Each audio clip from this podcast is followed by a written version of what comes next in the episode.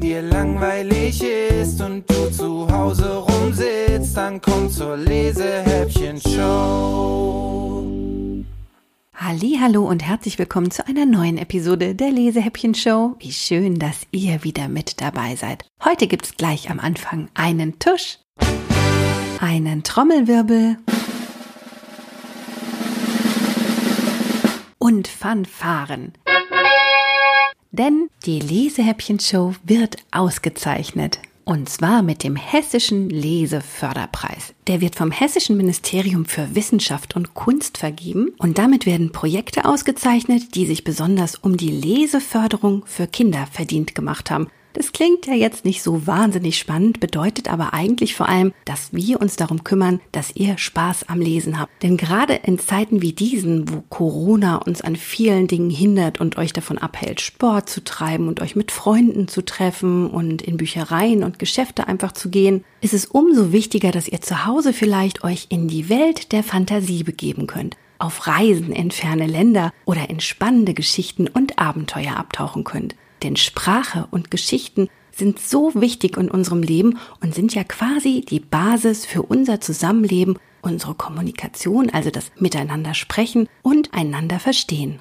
Also über diese Auszeichnung freue ich mich wie verrückt und mit mir der Kulturverein Diedenbergen, für den ich ja eure Lesehäppchen-Show ins Leben gerufen habe. Mein herzliches Dankeschön aber auch jetzt an dieser Stelle mal an euch Hörer weil wir sind inzwischen bei fast 1000 Abonnenten und der Podcast wurde über 5000 Mal in den letzten Monaten angehört. Das ist natürlich super schön und wenn ihr Lust habt, schreibt mir einfach mal eine Mail, was euch am Podcast gefällt oder vielleicht sogar, was ich verbessern könnte. Und wenn ihr einen Buchtipp habt oder euch einen Autoren in die Lesehäppchen-Show wünscht, könnt ihr mir das auch sehr gerne schreiben.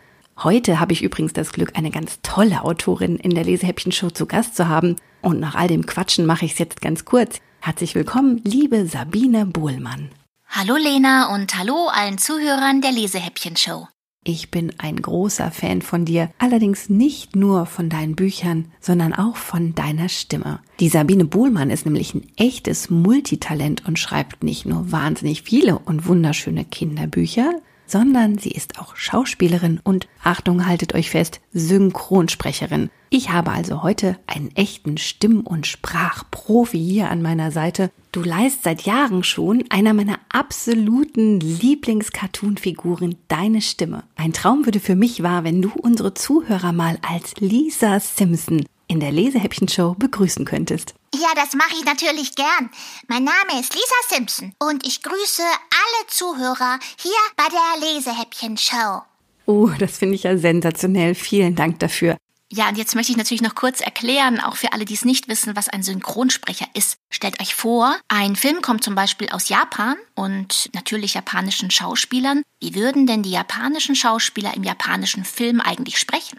Klar, Japanisch. Und wenn jetzt von euch niemand Japanisch kann oder so gut Japanisch kann, dass äh, er einen Film verstehen würde, würde er überhaupt nichts von diesem Film mitbekommen. Und deshalb gibt es die Synchronsprecher und die leihen einfach ihre Stimme und auch die deutsche Sprache den Mundbewegungen, in diesem Fall der japanischen Schauspieler. Ja, und nicht nur den, sondern eben auch Zeichentrickfiguren, weil Zeichentrickfiguren alleine ja auch gar nicht sprechen können. Und deswegen bin ich eben wie die Lina schon gesagt hat, seit vielen Jahren, äh, seit über 30 Jahren, die Stimme von Lisa Simpson.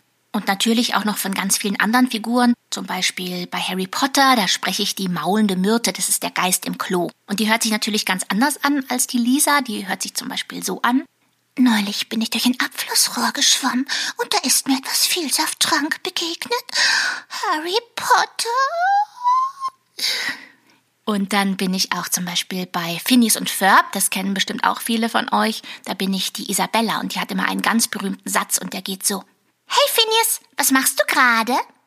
Das ist ja wirklich der Knaller. Ich könnte dir und deinen vielen Stimmen noch stundenlang zuhören.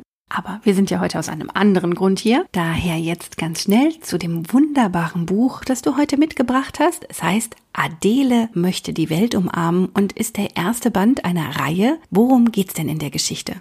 In der Geschichte geht es um Adele und ihre sechs Geschwister. Die Familie Anders hat eben sieben Kinder und jedes dieser Kinder hat eine bestimmte Fähigkeit. Also die Adele kann zum Beispiel mit Hilfe ihrer Gedanken einfach Dinge durch den Raum schweben lassen oder zu sich herkommen lassen. Die Zwillinge Marlin und Marlene die können sich über ihre Gedanken unterhalten.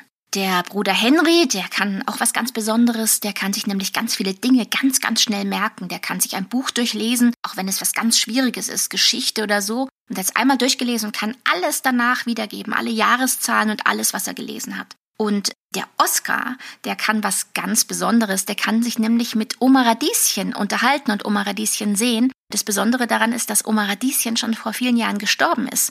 Und er der Einzige ist, der seine Oma sehen kann. Und der muss dann immer übersetzen, was die Oma sagt. Oder er muss auch mal sagen, äh, du setz dich nicht auf den Stuhl, da sitzt gerade schon Oma Radieschen. Dann gibt's noch Blümchen. Das ist das kleinste Mädchen der Familie. Und die kann Blumen und Pflanzen schneller wachsen lassen oder auch mit, mit Blumen sprechen. Ja, und dann gibt's da noch den ganz kleinen, den Lou, der aber in dieser ersten Geschichte noch nicht da ist, beziehungsweise tut die Familie anders alles dafür, dass ein siebtes Kind kommt. Und was sie dafür alles anstellen, das, äh, davon handelt die Geschichte. Einige der Autoren, die hier schon zu Gast waren, verarbeiten ja auch ihre eigenen Lebensgeschichte in ihren Büchern. Ist das bei dir auch so? Und hat Adele gewisse autobiografische Züge? Also bist du auch vielleicht in einer Großfamilie aufgewachsen? Also ich bin nicht in einer Großfamilie aufgewachsen. Ich habe einen Bruder, der ist vier Jahre älter als ich. Also eher eine normale kleine Familie. Aber ich bin in einer Gegend aufgewachsen, die so ähnlich ist wie die Hummelgasse bei Adele. Da wohnen auch ganz, ganz viele Menschen, große, kleine, dicke, dünne, alte, junge, alle zusammen. Und wir sind auch so Hofkinder immer gewesen. Wir sind rausgegangen auf die Straße, mussten uns gar nicht verabreden. Immer waren ganz viele Kinder da und wir haben Hofbanden gegründet und Clubs gegründet und haben ganz, ganz viel dort erlebt. Und ein großer Teil von Adele ist tatsächlich das in dieser Hummelgasse, was ich als Kind oder als was meine Kinder hier erlebt haben, weil ich lebe nämlich immer noch genau in derselben Wohngegend wie damals. Ich bin da nicht weggezogen, weil ich sie einfach so wahnsinnig schön fand. Adele und ihre Geschwister sind ja fest davon überzeugt, dass nur dann ein siebtes Kind in die Familie kommen kann, wenn die Geschwister ganz viele gute Taten vollbringen und so ihr Karma verbessern. Bist du denn auch der Überzeugung, dass man mit guten Taten sein Schicksal positiv beeinflussen kann? Also ich bin mir nicht sicher, ob man mit guten Taten tatsächlich noch ein siebtes Kind bekommt. Also so, dass es so direkt im Austausch ist. Ich mache was Gutes und äh, die Mama wird schwanger. Aber ich glaube tatsächlich daran, dass alles, was man gibt, zu einem zurückkommt. Und zwar jetzt nicht nur einmal, sondern tausende Male. Und dass es auf jeden Fall wahnsinnig glücklich macht, wenn man gute Sachen macht für andere. Und das muss gar nicht unbedingt was ganz, ganz Großes sein. Das kann was ganz Kleines sein, dass ich einen Kuchen backe und gebe einfach ein paar Stücke davon der Nachbarin, die alleine ist oder die sich über Kuchen freut. Oder ich helfe mal jemandem, die schweren Einkaufstaschen in den dritten Stock hochzutragen. Oder ich habe mal irgendwann bei Schneechaos einer Nachbarin geholfen, das Auto abzukratzen, weil wirklich das war eine Eisschicht und sie kam, sie stand schon schwitzend da und sie hat mich nur angeschaut und gesagt, so, Sie sind hier ein Engel. Und mein Tag war den ganzen Tag eigentlich gerettet oder ich hatte so ein ganz tolles Gefühl, weil ja, eigentlich hatte ich jemand anderem was Gutes getan, aber gleichzeitig kam es auf mich zurück und deswegen ich suche förmlich auch nach Dingen, wo man eben auch Gutes tun kann und ich glaube, wenn jeder von uns ein bisschen was Gutes tut, dann hätten wir gleich eine viel viel bessere Welt und jeder muss einfach auch bei sich anfangen. Man kann nicht immer nur sagen, die Großen sollen keine Kriege machen oder so. Man muss wirklich im ganz ganz klein anfangen und daran glaube ich auf jeden Fall, dass das ganz ganz viel hilft. In deiner Geschichte gibt es ja Oma Radieschen. Für mich ist der Gedanke, dass meine verstorbene Oma als Geist manchmal durch mein Leben spuken und mich in schwierigen Situationen beraten und unterstützen könnte, total tröstlich. Hast du denn so einen helfenden Geist in deinem Leben? Also ich habe das nicht direkt so in der Form, aber ich habe ein so ein kleines Regal und da sind tatsächlich viele Fotos auch von den Leuten um mich rum, die verstorben sind und die ich vermisse. Und ähm, manchmal stehe ich so davor und, und unterhalte mich so ein bisschen im Geiste mit denen oder denke an sie. Und so sind sie einfach irgendwie doch immer um einen rum. Und das finde ich auch für mich persönlich immer schöner, als jetzt zu einem Friedhof zu gehen. Und weil ich das Gefühl habe, vielleicht sind sie da gar nicht mehr. Aber ich denke schon, dass die alle um einen rum sind. Und das hat ja auch was sehr, sehr Tröstliches, wenn man das Gefühl hat, die sind nicht einfach nur weg. Als Autorin, Schauspielerin und Synchronsprecherin hast du ja ganz schön viele verschiedene Jobs, aber die haben alle damit zu tun, mit Menschen in Kontakt zu treten. Wie erlebst du denn im Moment diese Corona-Zeit und den zweiten Teil Lockdown, in dem wir uns jetzt alle befinden?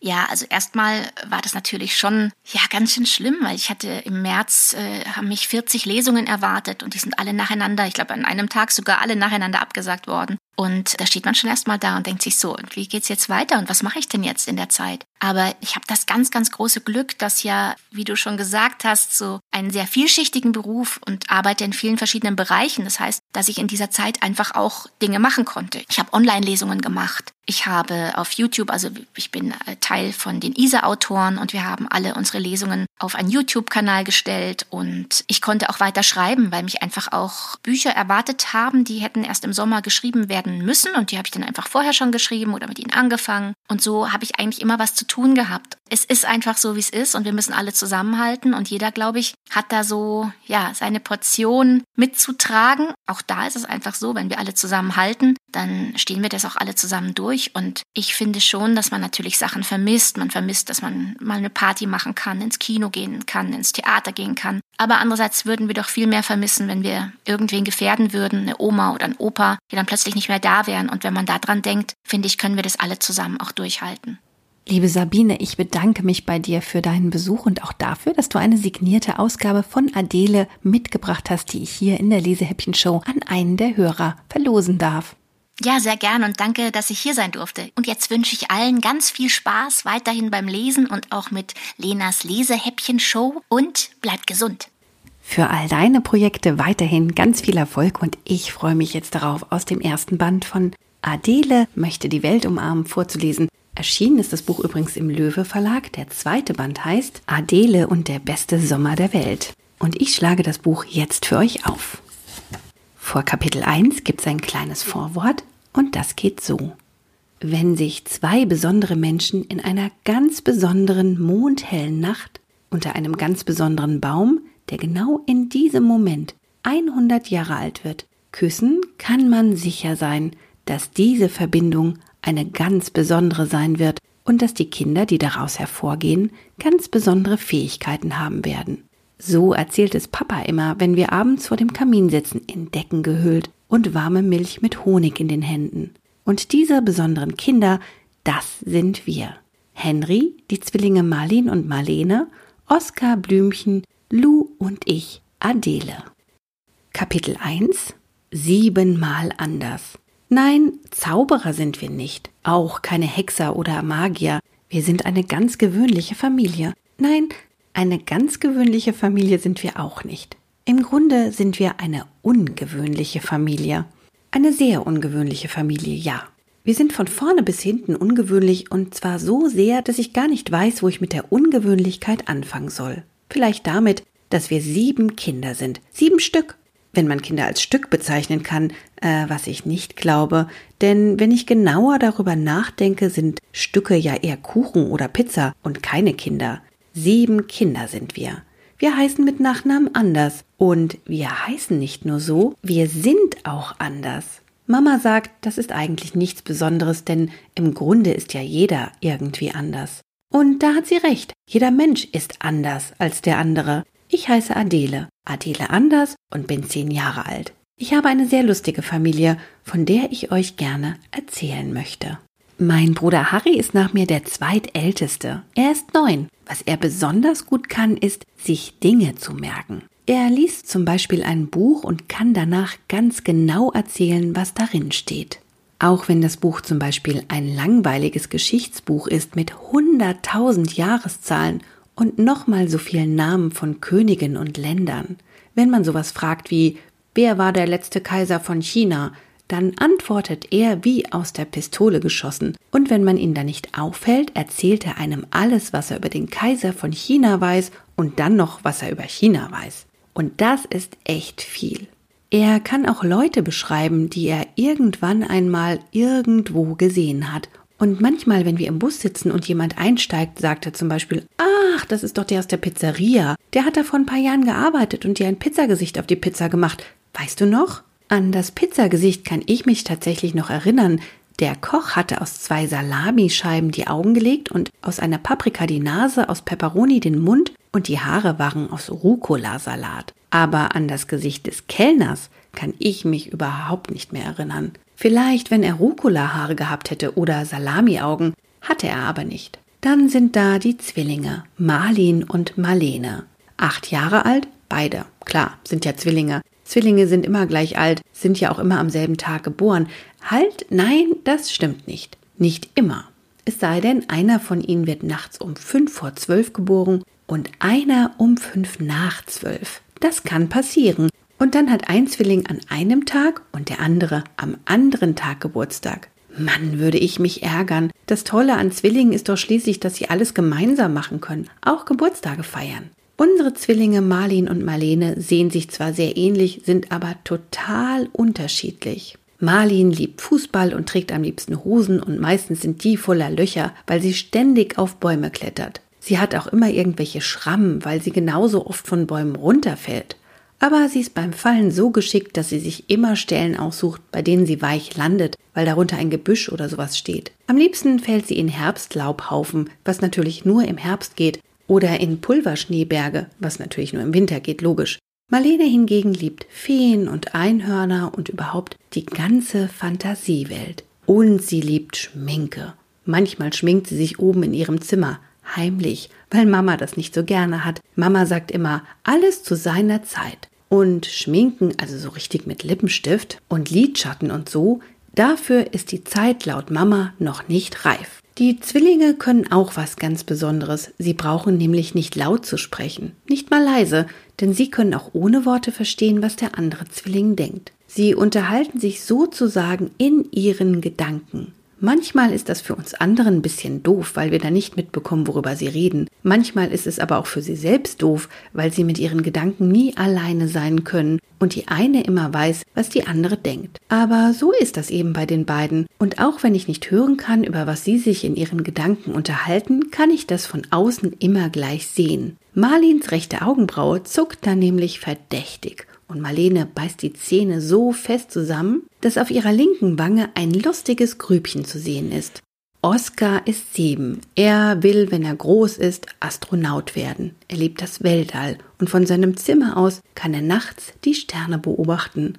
Oskar kann was richtig Tolles und manchmal beneide ich ihn ein bisschen darum. Er kann nämlich Oma Radieschen sehen und mit ihr sprechen und Oma Radieschen kann mit ihm sprechen. Jetzt meint ihr sicher, dass das doch gar nicht so was Großartiges ist, wenn man mit seiner Oma spricht. Aber das ist es, weil unsere Oma nämlich schon vor sieben Jahren gestorben ist. Ich kann mich da gar nicht mehr so richtig daran erinnern. Da war ich nämlich erst drei Jahre alt. Also habe ich das gar nicht so gemerkt. Leider hat Oma Radieschen auch nicht gemerkt, dass sie gestorben ist. Oder vielleicht auch zum Glück. Jedenfalls kam genau in diesem Moment Oskar auf die Welt. Und die beiden wurden dicke Freunde. Oma Radieschen lebt auch noch bei uns im Haus und es ist schön, sie um uns zu haben. Papa fand es anfangs etwas gruselig und er hat zu meiner Mama gesagt, dass es da Leute gibt, die einem helfen können, dass Tote, die nicht bemerkt haben, dass sie tot sind, auch wirklich gehen können. Auf ihre Wolke. Aber unser Familienrat, der jeden Sonntag um Punkt 18 Uhr stattfindet, hat Papas Vorschlag einstimmig abgelehnt, weil dann ja Oma Radieschen endgültig weg wäre. Und auch wenn es manchmal echt anstrengend ist mit ihr, weil man ständig in sie hineintritt, durch sie hindurchgeht oder sich auf sie draufsetzt, weil man sie ja nicht sieht, und sie sich dann lauthals bei Oskar über uns beschwert, haben wir sie alle unendlich lieb. Wir haben sie übrigens Oma Radieschen genannt, weil sie ja die Radieschen eigentlich schon von unten anschaut, wie man so sagt, wenn jemand gestorben ist. Meine kleinste Schwester heißt Blümchen. Sie ist sechs Jahre alt und ich glaube, man kann es schon erraten, sie liebt Pflanzen und die Natur und alles, was damit zu tun hat. Wenn man zu ihr ins Zimmer geht, ist das wie in einem Urwald. Man muss sich durch die ganzen Pflanzen durchschlagen, bis man zu ihrem Bett kommt. Sie kann Pflanzen schneller wachsen lassen. Sie redet auch mit ihnen und lobt sie, wenn sie blühen, und manchmal schimpft sie auch mit ihnen oder tröstet sie, wenn sie die Köpfe hängen lassen. Und dann bin da noch ich, Adele. Ich bin zehn Jahre alt und jetzt ratet mal, was meine besondere Fähigkeit ist. Ich kann was mit meinen Gedanken machen. Ich kann Dinge bewegen, wenn ich sie bewegen will. Einfach nur so. Nur weil ich gerade daran denke. Es ist so, als würde ich den Dingen etwas befehlen, weil ich aber Befehl nicht so gerne mag, sage ich in meinen Gedanken immer bitte und dann danke. Ich kann zum Beispiel ein Glas, das am Ende des Tisches steht, zu mir herkommen lassen, indem ich es schweben oder einfach gleiten lasse. Unser Tisch ist sehr lang. denn es müssen ja sieben Kinder, zwei Eltern und eine gestorbene Oma daran passen. Und unsere Freunde natürlich auch. Weil unser Haus so klein ist, hat Papa die große Schwebetischerfindung gemacht. Unser Tisch hat nämlich keine Beine, dafür an jeder der vier Ecken ein Seil, das an der Decke befestigt ist. Wir können den Tisch, wenn wir mit dem Essen fertig sind, einfach mit einer Kurbel an die Decke ziehen. Und schon verwandelt sich unser Esszimmer wieder in ein Wohnzimmer und wir haben gleich viel mehr Platz zum Spielen, Hüpfen und Tanzen. Und gespielt, getanzt, gehüpft wird bei uns zu Hause oft und viel. Also, äh, wo, wo war ich? Ach ja, wenn ich das Glas brauche, das am Ende des Tisches steht, dann sage ich in meinen Gedanken, oh, liebes Glas, würden Sie bitte zu mir kommen, damit ich aus Ihnen trinken kann? Und schon setzt sich das Glas in Bewegung und fährt den Tisch entlang bis zu mir. Dann sage ich in meinen Gedanken Danke sehr und freue mich, dass es funktioniert. Je größer das Ding ist, das ich bewegen will, desto anstrengender ist es für mich. In letzter Zeit trainiere ich aber regelmäßig und seitdem kann ich die leichteren Sachen ganz leicht nebenbei bewegen. In der Schule muss ich deshalb manchmal total aufpassen, weil wir in unserer Familie einen Schwur haben. Wir wenden unsere besonderen Fähigkeiten nämlich nicht außerhalb unseres Hauses und vor allem nicht im Beisein von Personen an, die nicht zur Familie gehören. Ausnahmen sind nur in dringenden Angelegenheiten gestattet, wenn es sich überhaupt nicht vermeiden lässt und man damit etwas Schlimmeres verhindern oder etwas sehr Gutes bewirken kann. Mama und Papa sagen immer, sie selbst haben keine besonderen Fähigkeiten, aber das stimmt nicht. Ich finde, jeder hat was, das er besonders gut kann. Mama kann uns zum Beispiel den Schmerz wegpusten und Papa die weltbesten Geschichten erzählen und die Pfannkuchen aus der Pfanne Saltos schlagen lassen. Oma Radieschen ärgert sich, glaube ich, ein bisschen, dass sie nichts richtig gut kann. Das gibt sie aber nicht zu. Sie erzählt Oskar dann immer von irgendwelchen Dingen, die sie früher gut konnte und nur gerade eben verlernt hat, weil sie ja schon tot ist. Zum Beispiel sagt sie, sie könne durch Wände sehen. Ein anderes Mal hat sie behauptet, dass sie so hoch singen kann, dass die Gläser zerspringen. Aber als sie dann ganz hoch gesungen hat, ist nichts passiert. Außer dass Oskar ein ganz rotes Gesicht bekommen und sich die Ohren zugehalten hat. Er meinte, wäre er ein Glas gewesen, wäre er tatsächlich zersprungen, aber nicht, weil es so hoch war, sondern weil es so schrecklich war. Oma hat danach eine Woche nicht mehr mit ihm geredet, so beleidigt war sie. Wenn man uns jetzt so durchzählt, fällt auf, dass ich erst von sechs Kindern erzählt habe, obwohl ich schon gesagt habe, dass wir sieben sind. Das liegt daran, dass ich mir die Geschichte, wie Lou, mein kleinster Bruder, zu uns kam, bis zum Schluss aufgehoben habe, weil er unser kleines Wunderkind ist, und das möchte ich ganz genau erzählen. Kapitel 2 Die Hummelgasse Wir wohnen in der schönsten Wohngegend, die man sich nur vorstellen kann. Denn obwohl sie mitten in der Stadt liegt, leben wir in vielen kleinen Häusern, die sternförmig um einen Kreis herumgebaut wurden, und auf dem Kreis ist eine Wiese und ein riesengroßer Baum. Unser Haus ist klein, aber es reicht, um darin glücklich zu sein, sagt Mama immer. Papa hat das Dach so ausgebaut, dass dort jetzt sieben winzige Zimmer sind. Die Zimmer sind so klein, dass jeder von uns nur ein Bett und eine Kommode hat. Aber jeder von uns hat auch ein Fenster und eine Tür. Papa sagt, das Wichtigste ist eine Tür, die man hinter sich zumachen kann. Und das können wir. Ein paar von den Fenstern sind rund wie Bullaugen, die hat Papa selbst ins Dach eingebaut, weil es vorher nur zwei auf jeder Seite gegeben hatte. Papa ist ein Meister im Bauen. Das habt ihr bestimmt schon gemerkt. Ständig erfindet er noch was Besseres und unser Haus kommt mir vor, als wäre es magisch. Wir nennen es deshalb auch das Wunderhaus, weil man sich ständig wundert, wie geräumig es ist. Von außen sieht es nämlich wirklich sehr klein aus, aber weil Papa so geschickt ist, haben wir alle genug Platz. Familienstammtisch ist, wie ja schon erwähnt, jeden Sonntag um Punkt 18 Uhr. Da darf jeder sagen, was er auf dem Herzen hat. Nicht, dass man das nicht auch sonst sagen könnte, wenn man will, aber es sind eben nicht immer alle da, und das ist eben die Gelegenheit, seine Meinung zu sagen. Wenn es nichts gibt, was besprochen werden muss, unterhalten wir uns einfach so. Papa und Mama stellen Fragen oder erzählen was über die großen Dinge im Leben wie Politik oder Umweltangelegenheiten oder sonst was Wichtiges. Oder jeder von uns erzählt, was er später mal werden will und Mama und Papa erzählen dann, was sie werden wollten, als sie Kinder waren. Mama wollte viel werden, als sie klein war, zum Beispiel Notenblattumblätterin für eine Pianistin. Denn Mama liebt Klaviermusik. Sie wollte auch schon mal Beerdigungsclown werden, weil sie Beerdigungen immer so traurig fand und sich gedacht hat, das könnte man doch lustiger gestalten. Papa wollte mal Glückskekszettelschreiber werden. Er stellte sich vor, dass er den ganzen Tag kleine Zettel schreiben würde, die er dann in diese winzigen Kekse stecken würde. Und die Leute hätten dann die Glücksnachrichten in den Keksen gefunden und sich darüber gefreut. Als Mama klein war, hat sie auch schon in diesem Haus gewohnt, natürlich zusammen mit ihren Eltern. Aber jetzt habe ich noch gar nichts von unserem schönen Viertel erzählt. Also, in der Hummelgasse und drumherum leben viele Menschen. Große und kleine, alte und junge, Familien und Leute, die alleine leben. Wir haben auch Nachbarn mit Katzen oder mit Hunden, mit Schildkröten und Goldfischen. Und es wohnt sogar ein alter Kutscher um die Ecke, der ein Pferd hat. Der Kutscher heißt Max und das Pferd Moritz. Vor seiner Garage stehen immer zwei Kutschen. Wir würden so gern mal damit fahren, aber Max ist ein bisschen grummelig und ich glaube, er mag keine Kinder und deshalb trauen wir uns nicht zu fragen. Meine beste Freundin heißt Martha. Sie wohnt auch in der Hummelgasse, direkt im Haus neben uns. Das ist sehr praktisch. Manchmal gehe ich nach der Schule mit Martha nach Hause und darf bei ihr essen.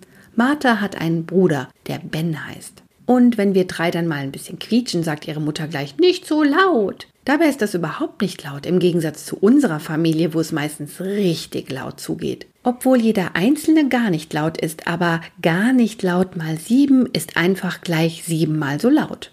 Und das heißt sehr laut. Ein richtiger Geräuschpegel sind wir, sagt Frau Knebelding aus der Nummer 12. Aber wenn es Frau Knebelding siebenmal gäbe, wäre sie selbst auch ganz schnell ein Geräuschpegel. Allerdings sind wir sehr froh, dass es Frau Knebelding nur einmal gibt, denn auch das ist schon viel genug, sagt Oskar. Frau Knebelding schreibt uns manchmal Briefe, und obwohl ich gerne eine Brieffreundin hätte, weil ich so gerne Briefe bekomme, sind die Briefe von Frau Knebelding echt nicht schön. Und nett ist sie auch nicht. Sie schreibt, dass wir alle völlig durchgeknallte Kinder wären und meine Eltern uns anti-autoritär erzogen hätten. Ich habe mir das Wort anti-autoritär auf meine Hand geschrieben, weil ich es auswendig lernen wollte. Aber dazu habe ich drei Tage gebraucht. Anti-autoritär heißt, dass unsere Eltern uns gar nicht erziehen und wir alles machen dürfen, was wir wollen. Und wenn wir was anstellen, finden sie das auch noch toll. Aber das ist eine Lüge. Unsere Eltern sind die besten Eltern, die man sich vorstellen kann. Kapitel 3 Die Geschichte vom siebten Kind. Frau Knebelding war auch die, die einmal neben unserem Auto Schrotti stand, als wir alle einen Ausflug machen wollten. Sie zählte. Sie zählte uns ab, so richtig mit erhobenem Finger, der von einem zum anderen zeigte, obwohl sie ja inzwischen wissen musste, dass wir sechs waren. Dann sagte sie zu meinen Eltern, na, ich hoffe, da kommt nicht noch was dazu. Das sind doch jetzt schon zu viele. Meine Mama guckte meinen Papa an und dann fragte sie ganz freundlich, und welches Kind ist Ihrer Meinung nach zu viel? Da guckte Frau Knebelding uns erschrocken an, und wir lächelten alle freundlich und waren gespannt, wen von uns sie zu viel fand. Aber sie fand gar nichts mehr, sie fand das, glaube ich, einfach nur peinlich, und natürlich hätte sie niemanden von uns genannt, denn das wäre ja auch gemein gewesen. Ich würde nie von jemandem behaupten, dass er auf dieser Welt zu viel wäre, nicht mal von der bösen Frau Knebelding. Arme alte Frau, sagte Marlene, als wir schließlich im Auto saßen. Na, die ist doch nicht arm, die ist doch nur blöd, entgegnete Henry. Vielleicht ist sie neidisch, überlegte ich laut. Wieso sollte die neidisch sein? Die hast doch Kinder, sagte Marlin, hauchte an die Fensterscheibe und malte ein grummeliges Gesicht mit dem Finger auf die beschlagene Stelle. Weil sie einsam ist und so gern eine lustige Gesellschaft um sich hätte. Es war März und immer noch ganz schön kalt. Alle sehnten sich nach Sonne und Frühling. Blümchen ging jeden Tag aus der Tür und stürzte sich auf den kleinen Rasen vor unserem Haus. Sie konnte ja Blumen wachsen lassen, aber dafür war es jetzt im Winter noch zu kalt, weil die Pflanzen ja dann sofort erfrieren würden. Also wartete sie und sah jeden Tag nach, ob der Boden nicht langsam auftaute. Aber auch heute war es noch nicht so weit. Der Frühling lässt sich dieses Jahr ganz schön Zeit, sagte ich, als ich ihr trauriges Gesicht sah. Er weiß bestimmt selbst ganz genau, wann der richtige Zeitpunkt ist, aber ich kann ihn schon fühlen. Er kommt bestimmt bald. Nur ein paar Sonnenstrahlen, dann kann es die Blumen wachsen lassen. Blümchen war ja noch so klein und konnte kein Ich sprechen. Deshalb sagte sie statt ich immer is und statt zum Beispiel wichtig wisst es. Und das klang so unglaublich süß, dass man fast dahin schmelzen musste, wenn man sie sprechen hörte. Blümchen ahmte mit den Fingern die Blumen nach, die sich zum Himmel streckten und erblühten.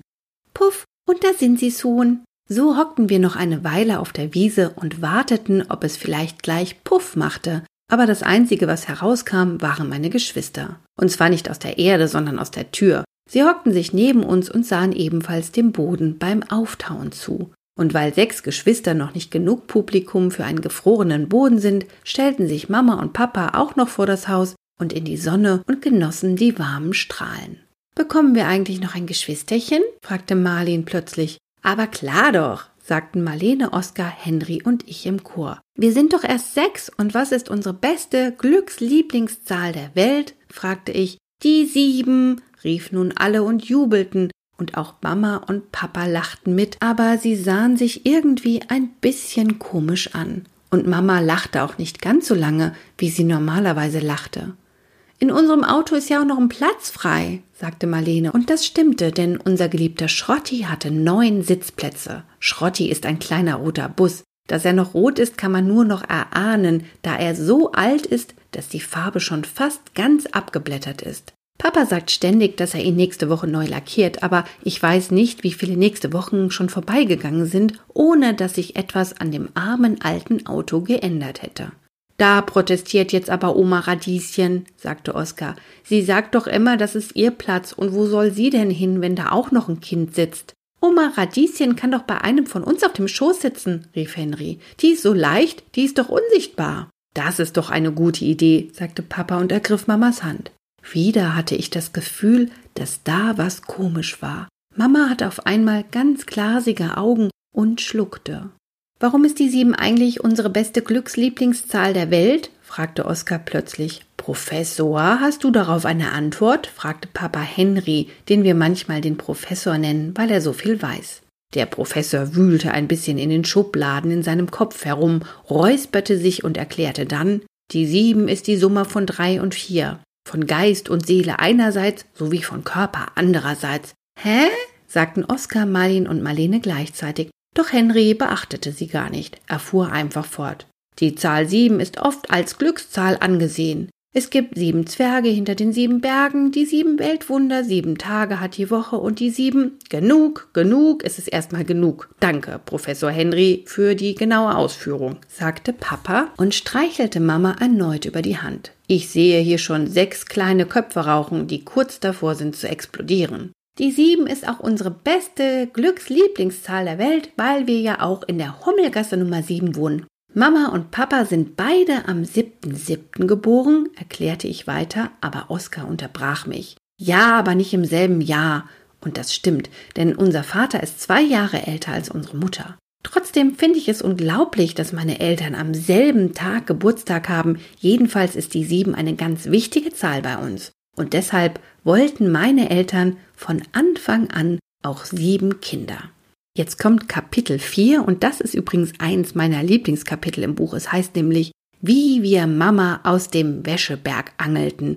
Und ganz ehrlich, auch bei mir im Keller wartet immer ein Wäscheberg auf mich. Deswegen habe ich, obwohl ich gar nicht sieben Kinder habe, großes Verständnis dafür, wie man manchmal im Wäscheberg landen kann und nicht mehr herauskommt. So ähnlich ist es nämlich Adeles Mama ergangen. Was es genau aber mit dem Wäscheberg und Mamas Zusammenbruch im Wäscheberg auf sich hat, müsst ihr selber rausfinden, denn ich hoffe, dass ich euch mit diesem kleinen Lesehäppchen ein bisschen Appetit auf Adele und die Familie anders gemacht habe.